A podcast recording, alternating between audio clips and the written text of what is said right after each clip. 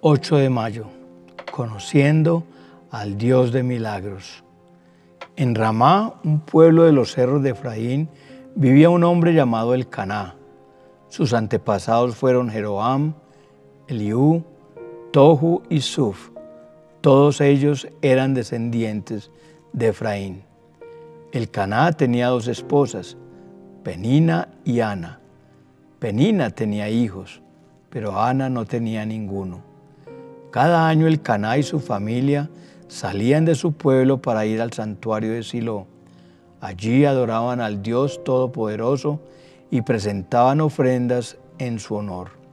Allí también trabajaban dos hijos del sacerdote Elí, llamados Hofni y Finés.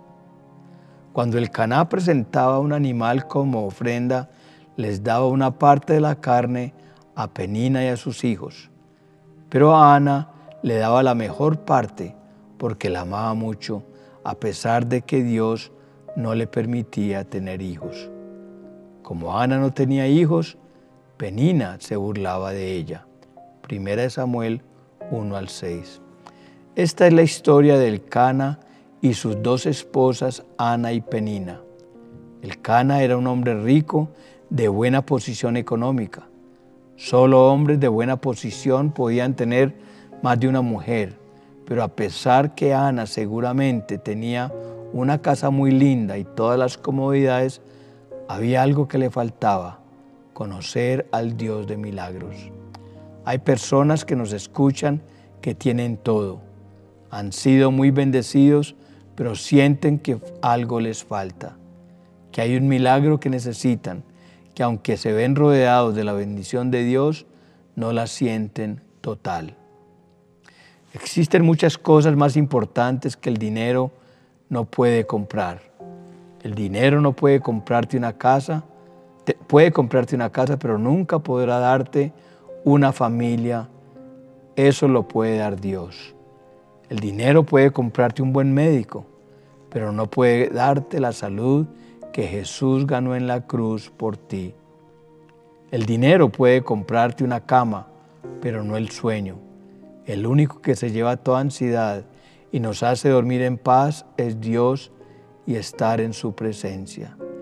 El dinero puede comprarte un lindo reloj, pero no podrá comprarte tiempo. Dios es el Dios de los tiempos. En fin, el dinero puede comprar muchas cosas, pero nunca podrá comprarte paz, esperanza, felicidad y mucho menos la vida eterna. Igual que Ana, todos nosotros, sin importar nuestra posición, necesitamos conocer al Dios de milagros.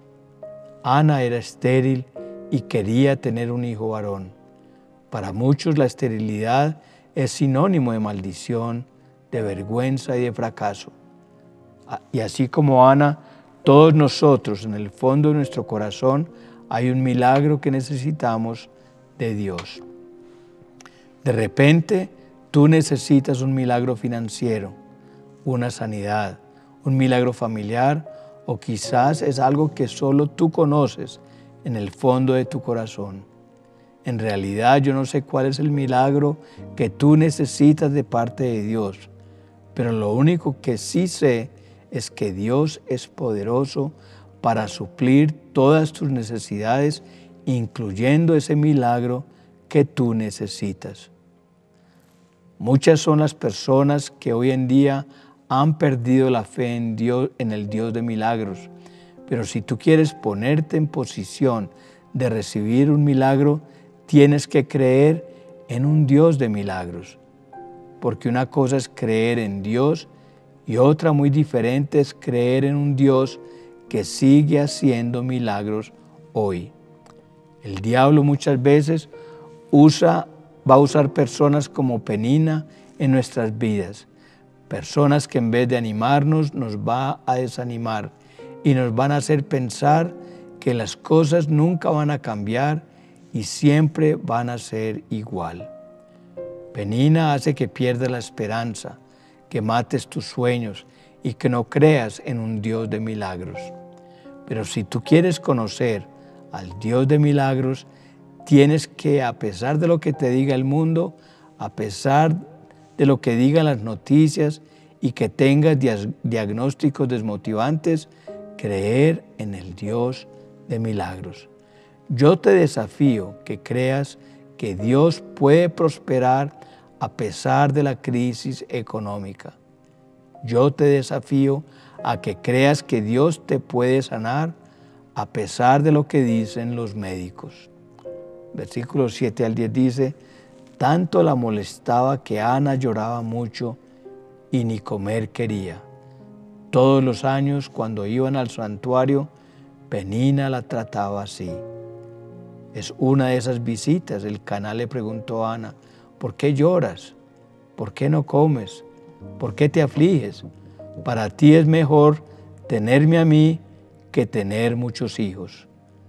Ana dejó de comer, se levantó y se fue a orar al santuario. El sacerdote Lee estaba allí sentado junto a la puerta. Ana estaba tan triste que no dejaba de llorar. Por eso oró a Dios. Ana no solo creyó en un Dios de milagros, sino que oró y derramó su corazón delante de su Dios. Ora a tu Dios con todo el corazón. Una oración que te quiebre hasta que Dios te responda. Una oración ferviente, una oración valiente. En el momento que tú empiezas a orar, empieza tu victoria. En el momento que tú empiezas a orar, empieza la derrota de tu enemigo, la derrota de la pobreza, la derrota de la enfermedad. Cuando tú oras, todos los recursos de Dios se ponen a tu disposición. El versículo 11 dice, y le hizo esta promesa. Dios Todopoderoso, yo soy tu humilde servidora. Mira lo triste que estoy. Date cuenta de lo mucho que sufro. No te olvides de mí. Si me das un hijo, yo te lo entregaré para que te sirva solo a ti todos los días de su vida. Como prueba de que te pertenece, nunca se cortará el cabello. Ana nunca se resignó con su situación, no se conformó con lo que tenía. Ella nunca dijo, seguro que Dios quiere que yo sea estéril, seguro que Dios no quiere que yo forme una familia. Ella se aferró al Dios de milagros y creyó. Cree que Dios tiene el poder para cambiar tu circunstancia. No te resignes a una vida mediocre. Se han conformado con su situación y no hacen nada para cambiar. Pero querido amigo, no te resignes con la pobreza, con la enfermedad, ni siquiera con tu soltería. Anda y arrebata las bendiciones que Dios tiene para tu vida. Cuando nosotros oramos, estamos haciendo que la mano de Dios se mueva y cambie nuestras circunstancias. Versículo 16 al 18, pero Ana le respondió, Señor mío, no crea usted que estoy borracha, no he bebido vino ni cerveza, estoy muy triste y por eso estoy aquí suplicándole a Dios que me responda. Entonces Elí le contestó, vete tranquila y que el Dios de Israel te conceda lo que has pedido. Y Ana le dijo, usted sí me comprende. Dicho esto, Ana regresó a comer y dejó de estar triste. Una vez que Ana recibió la palabra por parte del profeta, cambió su actitud de tristeza, amargura y destino.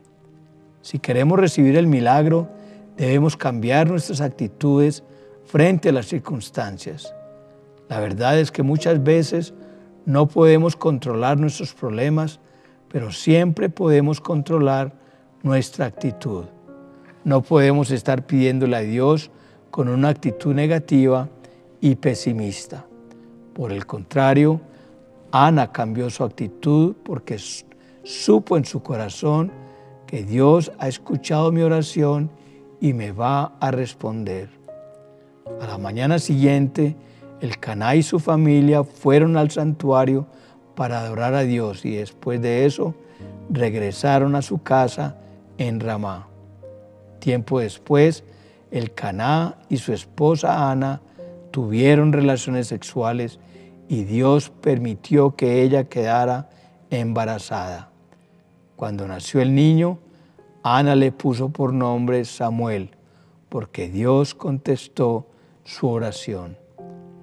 Dios se acuerda de ti. Él es el Dios de milagros.